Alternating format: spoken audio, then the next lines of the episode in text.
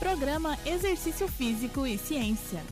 Está começando mais um Exercício Físico e Ciência, programa de rádio e podcast que trata de exercícios físicos a partir do olhar científico. Recentemente tive um artigo publicado no periódico Sport Science for Health por meio de uma carta ao editor tratando da relação benefícios e riscos dos exercícios durante a pandemia, escrito juntamente com o professor Dr. Ricardo Branche, da Universidade Estadual do Oeste do Paraná, a UniOeste, um dos caras que me apoiou bastante lá no início da minha carreira acadêmica. A questão é se esses riscos superam os benefícios dependendo de onde será realizado esse exercício no momento em que estamos vivendo. No programa de hoje falarei sobre esse trabalho de maneira a divulgá-lo, pois tem aplicações práticas relevantes durante a pandemia, mas também no período pós-pandemia. O objetivo desse artigo foi discutir o contrapeso entre os benefícios da atividade física e os riscos atuais de infecção pela realização de exercícios em diferentes ambientes.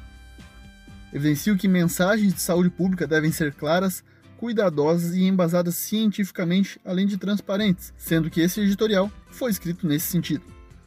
Bom, falando primeiramente sobre os benefícios da atividade física e do exercício, que são amplamente conhecidos, destacamos nesse trabalho, assim como nos dois artigos anteriores que publiquei durante a pandemia, os benefícios no sistema imune e na saúde mental. Como já enfatizamos bastante esse assunto, hoje vamos nos ater ao risco de infecção nos ambientes de exercícios e não tanto aos benefícios, pois já os conhecemos muito bem.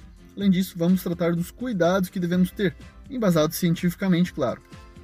Dessa forma, o segundo ponto desse artigo foi discutir quais as implicações de se exercitar em ambientes internos e externos durante a pandemia de Covid-19, ou seja, ambientes indoor, aqueles fechados, e ambientes outdoor, aqueles ao ar livre.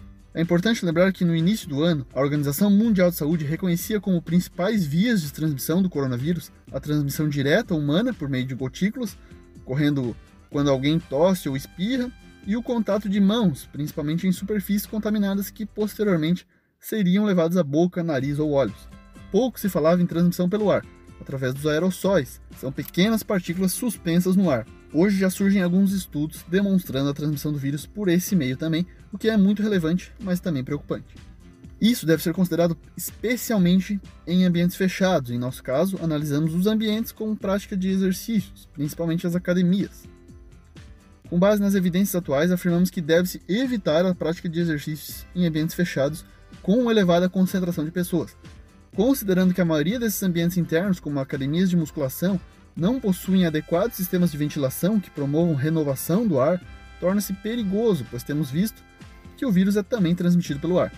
Digo isso pois temos evidências do nosso grupo de pesquisa que demonstra que o ar-condicionado split, esse sistema de ventilação, não gera boa qualidade do ar, pois não há renovação do ar na academia, não ocorrendo troca do ar com o ambiente externo. Nos ambientes outdoor ou ao ar livre, considera-se principalmente o distanciamento social como o principal meio de prevenção. A distância de um metro e meio entre as pessoas refere-se a quando as pessoas estão paradas e não em movimento. Assim, temos a necessidade de aumentar a distância quando estamos nos deslocando, proporcionalmente à velocidade, sendo maior quanto maior a velocidade de deslocamento, como o ciclismo, comparado à corrida ou à caminhada. É claro que a maioria das pessoas pode e poderá se beneficiar dos efeitos físicos, fisiológicos e psicológicos dos exercícios. Porém, essa prática precisa ser realizada de forma segura e adequada. Nesse sentido, estabelecer padrões específicos de prática de exercícios em relação a protocolos e procedimentos de segurança e higiene é importante para minimizar os riscos além de potencializar os benefícios durante as sessões de treinamento. Além das recomendações gerais, diretrizes e orientações específicas para ambientes de exercícios estão disponíveis na literatura, bem como de instituições e governos em todo o mundo. Conseguimos resumi-las de uma forma informativa para a população nesse artigo e vou citar algumas agora. Basicamente são três pontos principais: o distanciamento social, a higiene e a segurança. Classificamos essas medidas de acordo com o ambiente, indoor ou outdoor, e os possíveis locais de práticas de exercícios e esportes, como parques, academias, quadras, campos e outros. O distanciamento social, quanto mais e quanto maior, melhor. Mesmo se tivermos de máscara, é necessário. Tanto em ambientes internos quanto externos, o contato corporal deve ser evitado, assim, alguns esportes coletivos têm restrição de prática. A higiene envolve evitar o compartilhamento de garrafas, a necessidade de estações com álcool gel nas academias e centros fitness, e que o praticante higienize antes e depois de utilizar máquinas, equipamentos e acessórios que estão ali no local. É importante notar se há processo de limpeza geral e específica, assim como ventilação e desinfecção do ambiente, principalmente em locais com exercício em grupo. Em relação aos aspectos de segurança, em academias, por exemplo, deve-se limitar o número de pessoas no espaço, cerca de 10 a 15 metros quadrados por pessoa. Prefira momentos em que há pouco fluxo e concentração de pessoas nos ambientes, tanto abertos quanto fechados.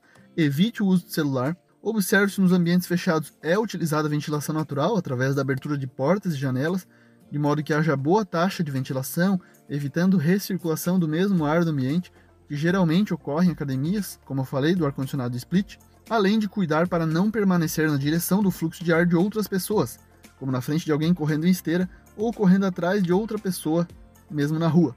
Esse resumo de medidas, diretrizes e orientações relacionadas ao distanciamento social segurança e higiene aplicados aos ambientes de exercício, com base em pesquisas e instituições oficiais, tem aplicações práticas úteis e pode colaborar com a implementação de estratégias de saúde pública. Em estudo na Noruega, que ainda não foi publicado oficialmente, estando no estágio de pré-print, ou seja, um artigo que ainda não passou pelo processo de avaliação em periódico científico, mas está disponível na internet, pesquisadores verificaram que com essas medidas foram minimizadas as infecções por Covid-19 nas academias em Oslo, a sua capital. Essa pesquisa envolveu 3.764 indivíduos que foram divididos em dois grupos. Um fazia exercícios em academias e outro não.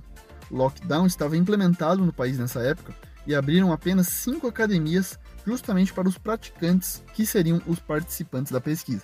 Dos 3 mil que realizaram o teste PCR, apenas um contraiu o vírus, sendo que este não contraiu no ambiente de exercício, mas sim no trabalho. Apesar dessa pesquisa possuir algumas limitações, como poucas pessoas tiveram uma frequência alta de treinamento nas academias, pois a maioria foi apenas uma vez treinar, cerca de 80% do grupo que treinou, esse trabalho é uma luz inicial, no sentido de que boa higiene e medidas de distanciamento social parecem não aumentar o número de casos, mas lembro que ainda não foi publicado oficialmente.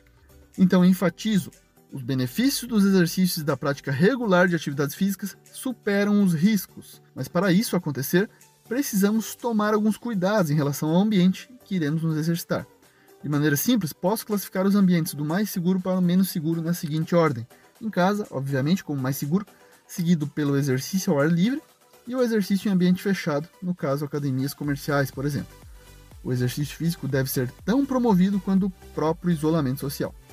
Esse foi mais um Exercício Físico e Ciência. Um abraço e até a próxima.